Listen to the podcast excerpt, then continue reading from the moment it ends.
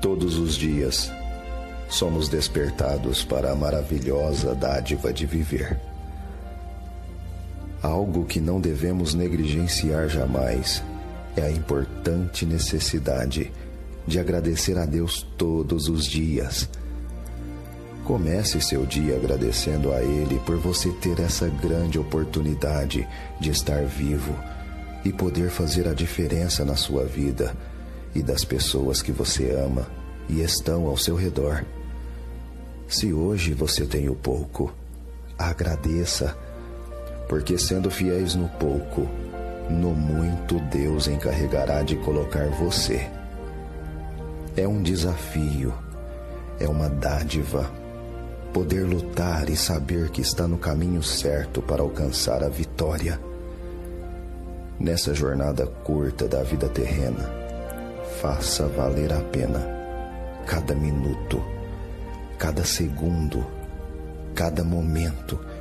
Viva como se todo dia fosse seu último dia. Dê o melhor de si, sem esperar nada em troca, pois o grande presente dessa atitude é você quem ganha. Há momentos difíceis nos quais pensamos em desistir. Muitas vezes murmuramos: sim, e é nesse momento que você pode ser grato por viver até os desafios difíceis de enfrentar e extrair a preciosidade de uma lição que te tornará mais forte para alcançar propósitos maiores. Na gratidão, a recompensa vem mais rápido do que na própria ação de pedir. Seja grato e o dono do universo se encarrega de cuidar de você nessa jornada rumo à sua vitória. Em tudo dai graças. Agradeça pelo ar que você respira, pelo alimento na sua mesa, pelas pessoas que Deus coloca em seu caminho Agradeça por tudo, até mesmo pelas quedas, pois pode ter certeza, você se levantará mais forte, pois Deus o levantará. Lembre-se de uma coisa importante: nunca foi sorte, sempre foi e será Deus. Agradeça por esse Pai Celeste estar guiando seus passos na terra Comece hoje a ser a mudança que fará a diferença. Sorria. Enfrente os desafios com a cabeça erguida. Você pode fazer tudo naquele que te fortalece. Ótimo dia, na paz e graça de Deus.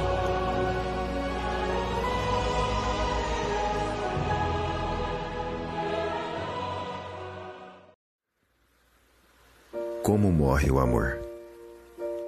Engana-se quem pensa que o amor morre da noite para o dia. O amor morre aos poucos. O amor vai morrendo nos desafetos, no esquecimento, na falta de diálogo, na falta de carinho. Morre na falta do interesse sobre o outro. Morre na falta do cuidado, do bom dia Dormiu bem? Só liguei para dizer que amo você.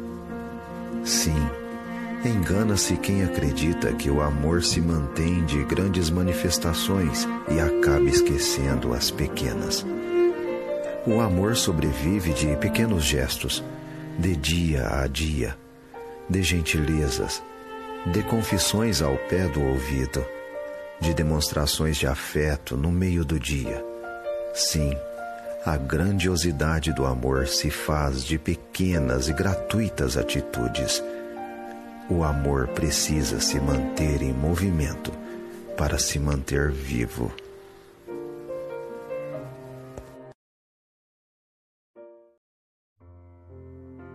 Tudo o que vemos hoje passou no pensamento de alguém antes de virar algo concreto. Um projeto se torna realidade se verdadeiramente queremos dar os passos necessários para que se torne real em nossas vidas. Tudo depende do quanto estamos dispostos a fazer para alcançar os objetivos. Eu e você, antes de existirmos, fomos projetos e que agora somos reais. E quem te projetou? Sua mãe? Não. Seu pai? Não.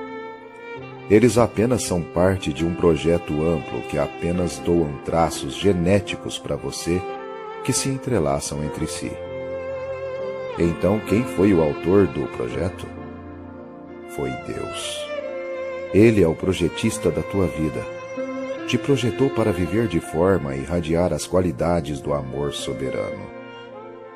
Antes de você nascer, tu eras fruto do pensamento de Deus, e os pensamentos dele são maiores que os seus. Contemplação do projeto pelo contemplar do mesmo projeto. Magnífico isso. Veja a natureza. Árvores, rios, oceanos, animais. Lindo, perfeito. E você? Tem diferença do que te admira ao contemplar essas belezas naturais, desde o céu azul e límpido até os fundamentos da terra? Você é fruto do mesmo projeto, é único, é perfeito, e de uma beleza natural, sem cópias, sem falsificação de sua essência você é projeto de Deus na terra. Você tem um valor inestimável.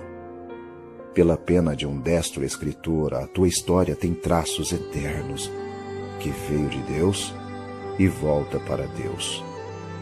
Viva cada dia contemplando e sabendo que Deus cuida de ti com amor incondicional. E você fará parte do maior projeto dele para você a vida eterna com glória nos céus.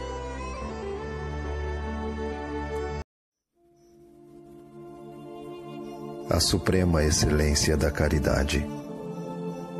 Ainda que eu falasse as línguas dos homens e dos anjos, e não tivesse caridade, seria como metal que soa, ou como sino que tine.